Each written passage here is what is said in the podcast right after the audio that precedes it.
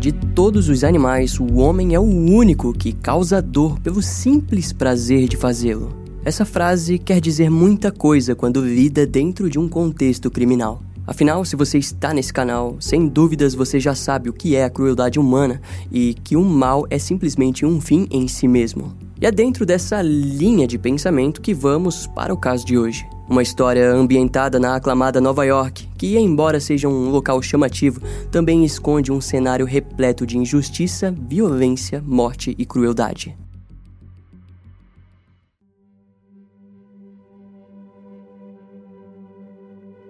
Na manhã do dia 9 de julho de 1992, um barril enferrujado foi visto nas margens do Coney Island Creek, em Nova York. O que chamou a atenção das testemunhas foi de que nele era possível ver a ponta dos dedos de um pé humano.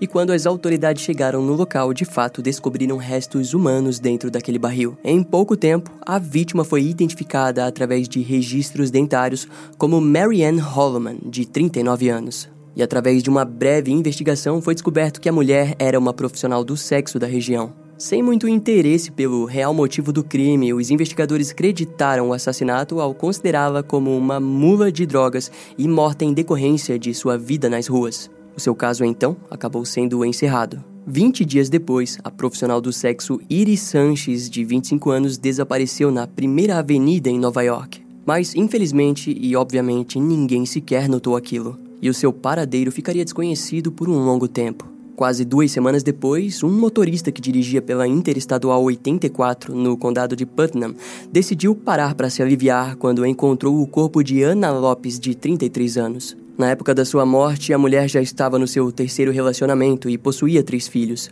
No entanto, Ana era viciada em drogas e atuava como profissional do sexo nas ruas do Queens, em Nova York. A autópsia apontou para a causa da morte como sendo asfixia. Os investigadores deduziram que o criminoso havia descartado o corpo de Ana durante a madrugada do dia anterior. Ao que parece, o assassino teria encontrado a mulher no Queens e estranhamente rodado quase 90 quilômetros até descartar o seu corpo na vila de Brewster, no condado de Putnam.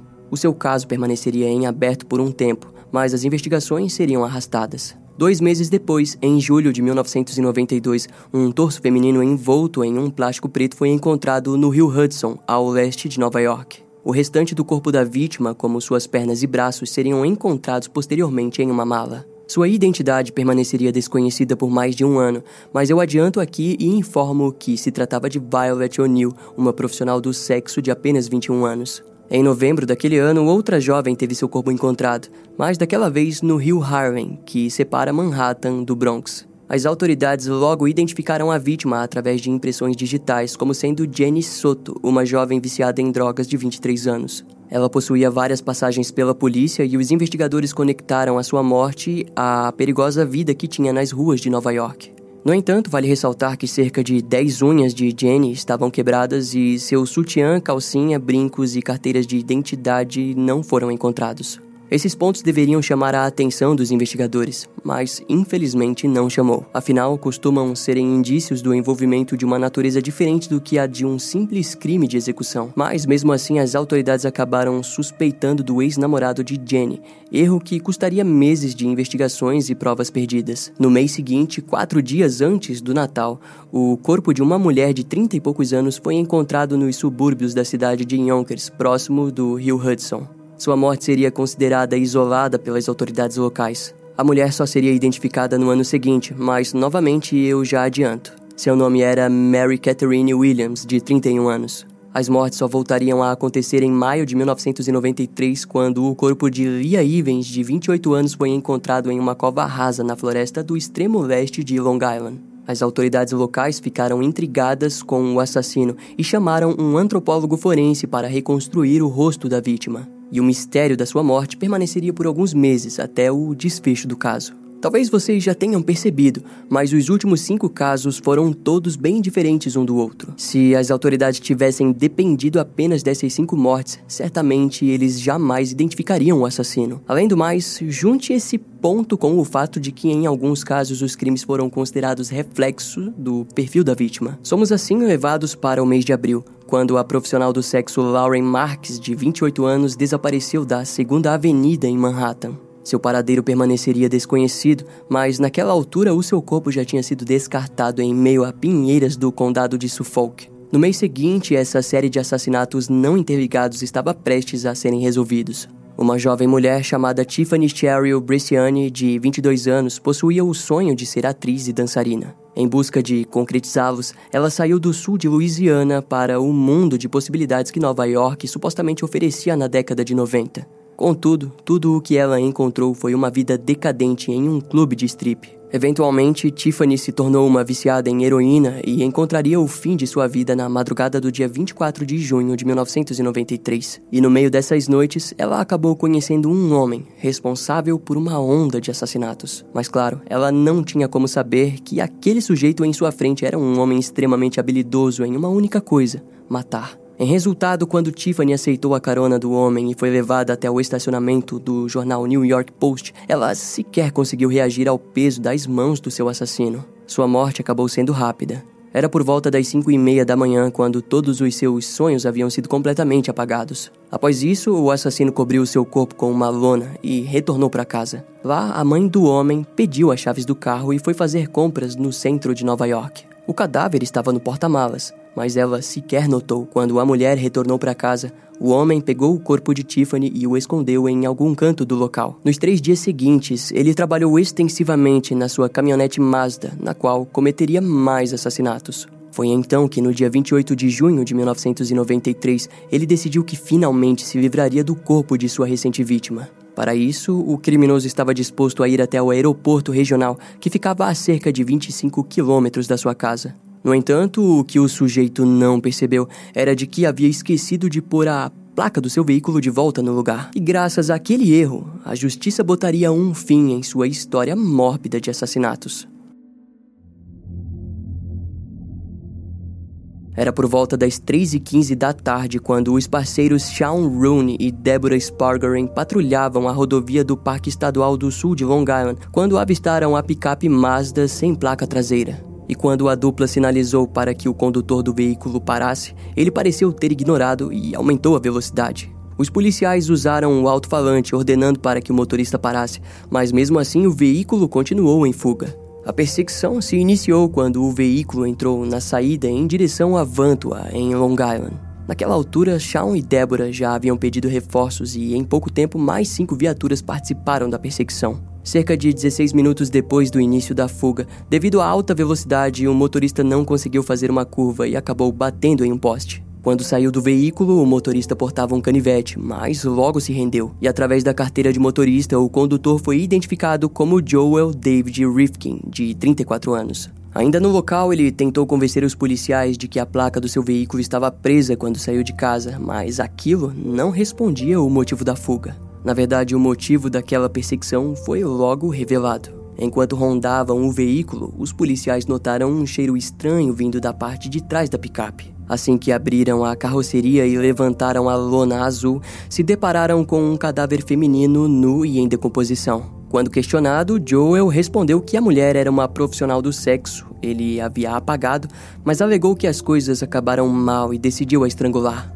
Naquela altura, os jornalistas de várias emissoras já estavam cientes da perseguição e acabaram flagrando o momento certeiro que o criminoso foi preso. No entanto, nenhuma pessoa presente no local imaginaria qual era a proporção dos crimes de Joel Rifkin. Na delegacia, vários investigadores foram enviados para a casa do suspeito, onde sua irmã e mãe de 71 anos moravam. Inicialmente, as mulheres foram informadas de que Joe tinha sido preso sob o envolvimento em um acidente, sem imaginar o verdadeiro motivo mas seria questão de tempo para que elas vissem os noticiários. A vítima foi identificada como a já mencionada Tiffany Bresciani.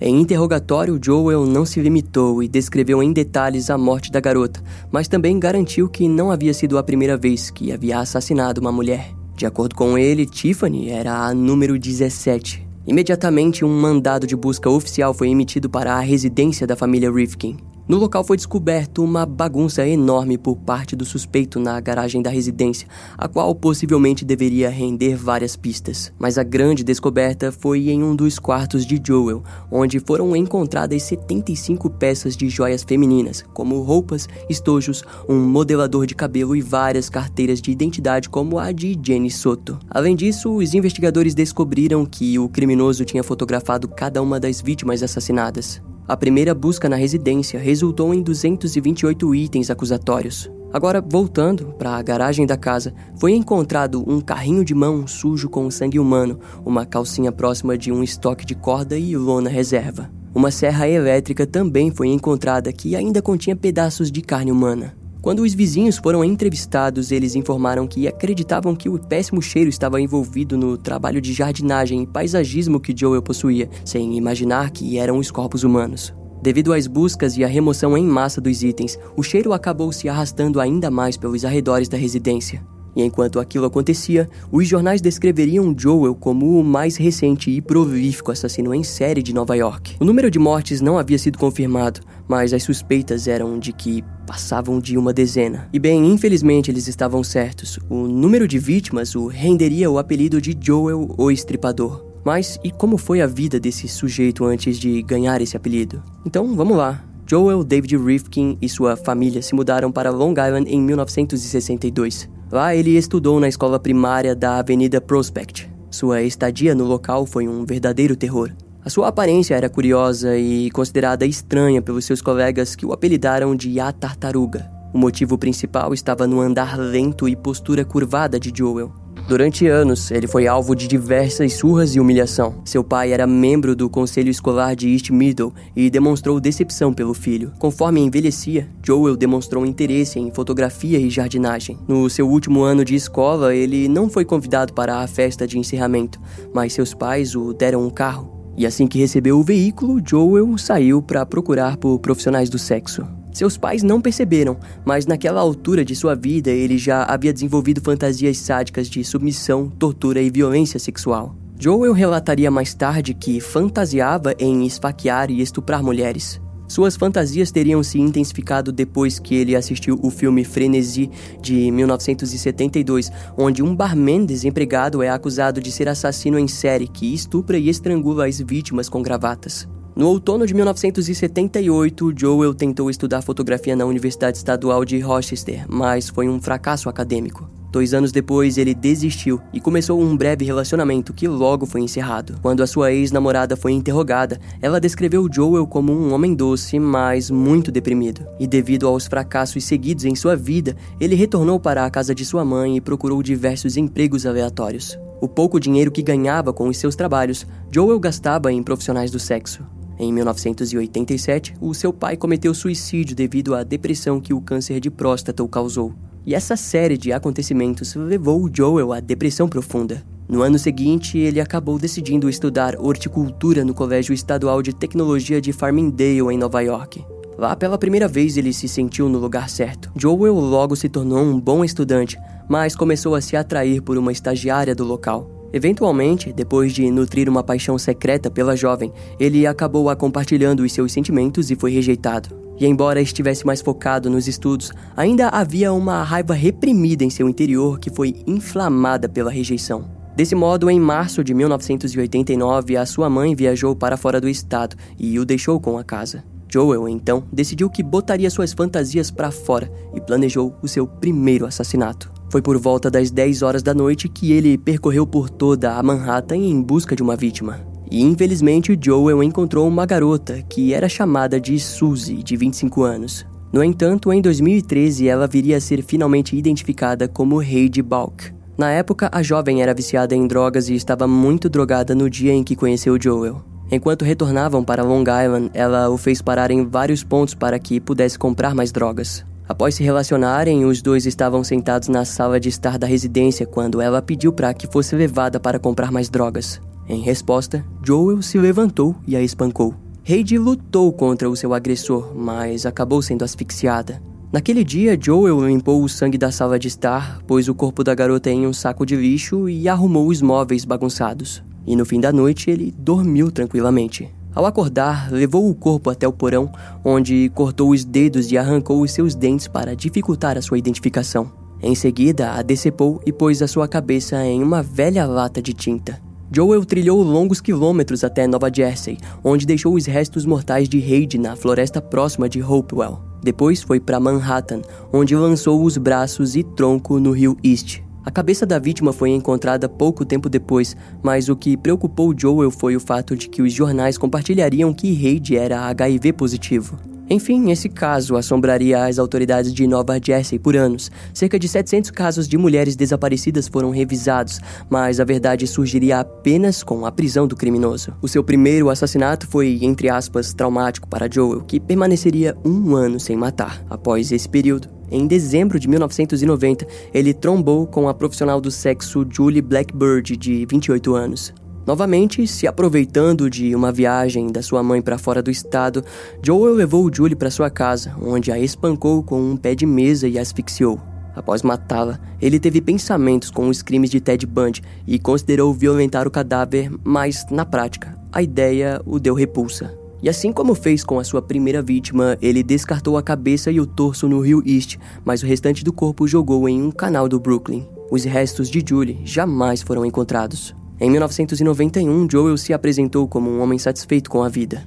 No entanto, o FBI costuma dizer que quando alguém comete um crime hediondo, como um assassinato, é questão de tempo para que as consequências venham a atrapalhar sua vida emocional e profissional. E com Joel não foi diferente. Em abril daquele ano, ele abriu um negócio de paisagismo, mas a sua mente não estava conectada ao seu negócio. Em seu interior, Joel pensava apenas nos assassinatos. Desse modo, temos a noite do dia 13 de julho de 1991, quando Barbara Jacobs, de 31 anos, foi assassinada. Naquela vez, Joel não desejava desmembrar sua vítima e simplesmente a pôs num saco plástico e descartou o seu corpo no rio Hudson. A mulher foi encontrada horas depois por um grupo de bombeiros que percorriam o rio. Numa entrevista, Joel explicou que aquele momento sequer o preocupou. Nitidamente, de um assassino organizado, ele estava tão confiante com seus crimes que estava se tornando desleixado. Mas ele teve sorte, pois o legista da polícia considerou a causa da morte da profissional do sexo como uma overdose de drogas. Uma mulher chamada Mary Ellen DeLuca, de 22 anos, havia sido vista pela última vez às 11 horas da noite, no fim de setembro de 1991, em Long Island. Ela era uma profissional do sexo, mas havia desaparecido depois de se despedir de um grupo de amigos com o qual estava. Joel a encontrou no Queens, onde a deu carona. Durante a madrugada, eles fizeram várias paradas para comprar drogas e por fim ficaram em um motel barato. No entanto, Mary se recusou a se relacionar com ele. Segundo o criminoso, em algum momento em que estavam juntos, ele a perguntou se ela possuía o desejo de morrer. E ao que parece, a mulher teria respondido que sim. Joel então se aproximou e começou a estrangular a jovem mulher. Aquele assassinato foi o mais marcante para o criminoso, que disse aos investigadores que a mulher simplesmente aceitou a morte e sequer reagiu ao ato. E como havia a matado no motel, ele saiu para comprar um baú no qual escondeu o corpo. Em seguida, dirigiu até o condado de Orange, onde deixou a mala em um ponto de West Point. Devido à decomposição, demoraria anos para que ela fosse finalmente identificada. Na mesma semana em que matou Mary Ellen, Joel saiu com sua conhecida e profissional do sexo nativa coreana Yoon Lee, de 31 anos. O seu fim foi igual às vítimas anteriores, mas daquela vez ele tinha sentido um leve sentimento de remorso. Joel acreditava que gostava dela, mas simplesmente respondeu ao impulso de matar. Seu corpo foi jogado no rio East e posteriormente encontrado ao ser visto flutuando no local, e as autoridades logo a identificaram. Após Yun, a sua sexta vítima jamais foi identificada, mas foi com ela que ele descobriu o uso dos tambores no lugar das malas. Andar de um lado para o outro com um tambor pareceu ser menos suspeito do que as malas. Assim, em dezembro de 1991, ele assassinou a sua sétima vítima, Lorraine Orvieto, de 28 anos. Joel pôs o seu corpo dentro de um tambor e dirigiu até Coney Island Creek. O seu corpo foi encontrado por um pescador no dia 11 de julho de 1992. Naquela altura de sua matança, Joel percebeu que havia escolhido o perfil perfeito das vítimas. Infelizmente, ninguém parecia se importar com profissionais do sexo aparecendo mortas por toda Nova York ou Manhattan. Na verdade, Nova York por si só já havia registrado 2 mil assassinatos desde o início da década de 90. Era um momento, entre aspas, grandioso para um assassino em série organizado como Joel Rifkin, que, embora muitas vezes fosse descuidado, pôde contar diretamente com o desprezo das autoridades para a sua proliferação. Uma semana depois de assassinar Lorraine, na primeira semana de janeiro de 1992, Joel tiraria a vida de sua vítima mais velha, Mary Ann Holloman. E daqui para frente eu já contei. Nos meses seguintes, ele trilharia um caminho ainda mais sombrio, que só terminaria com a sua prisão.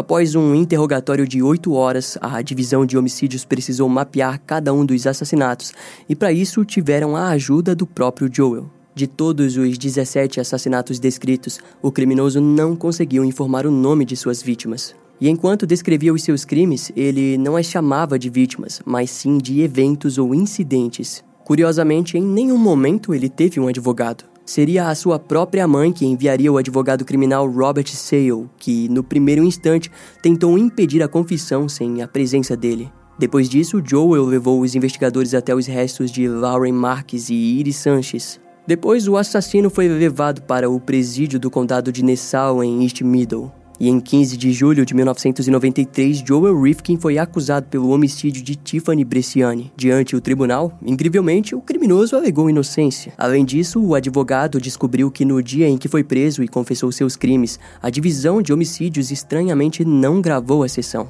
Se aproveitando disso, Robert Sale disse que a polícia não podia provar que os direitos de Joel foram lidos como diz a lei. Contudo, a sua tática não funcionou. O advogado então tentaria levar o julgamento para o condado de Nassau, onde esperava conseguir a inocência por insanidade. O que ele não esperava era que Joel o demitiria. Em outro processo, o réu compareceu ao lado de seus dois novos advogados, mas a promotoria, sabendo que poderia perder o caso pelo fato da ausência da gravação, acabou optando em oferecer um acordo para o criminoso ele receberia prisão perpétua com a possibilidade de liberdade condicional após 46 anos por todos os 17 assassinatos. Bastava confessar cada um deles. No entanto, Joel estava convencido de que poderia ganhar o julgamento e recusou a oferta. A defesa novamente tentou levar o julgamento para outro condado, mas as moções foram rejeitadas e o julgamento foi marcado para 11 de abril de 1994. Quando o julgamento finalmente começou, o promotor Fred Klein descreveu Joel como um criminoso sádico e motivado por questões sexuais. A defesa apostou alegando que o réu possuía esquizofrenia paranoide. De acordo com o advogado, Joel era dominado por compulsões violentas e que não as entendia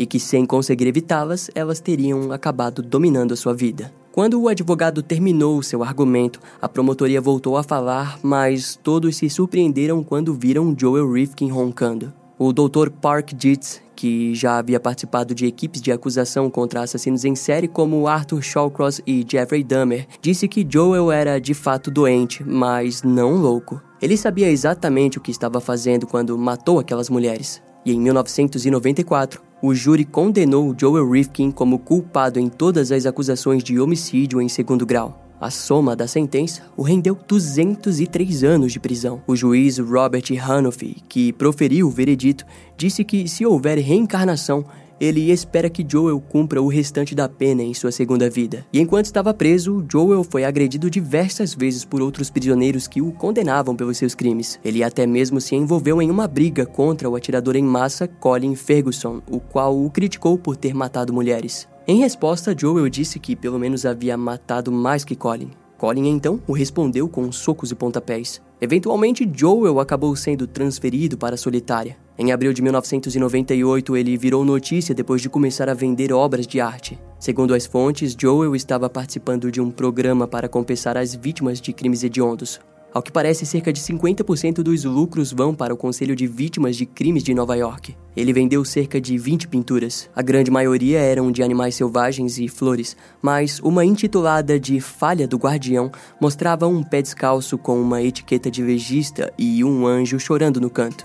Em junho do ano 2000, após quatro anos de solitária, Joel foi transferido para a penitenciária de Clinton, em Arica. Lá ele foi posto no meio de outros 200 criminosos que também não são postos com a população carcerária geral. Em 2002, a Suprema Corte de Nova York rejeitou o recurso da defesa, que alegou que nove assassinatos deveriam ser suprimidos pelo fato de que a polícia não leu os direitos de Joel no dia em que o prenderam. Mas atualmente ele continua a pagar pelos seus crimes em Arica e será elegível para a liberdade condicional apenas no ano de 2197. Em outras palavras, Joel, o estripador, jamais voltará para a vida em convívio social.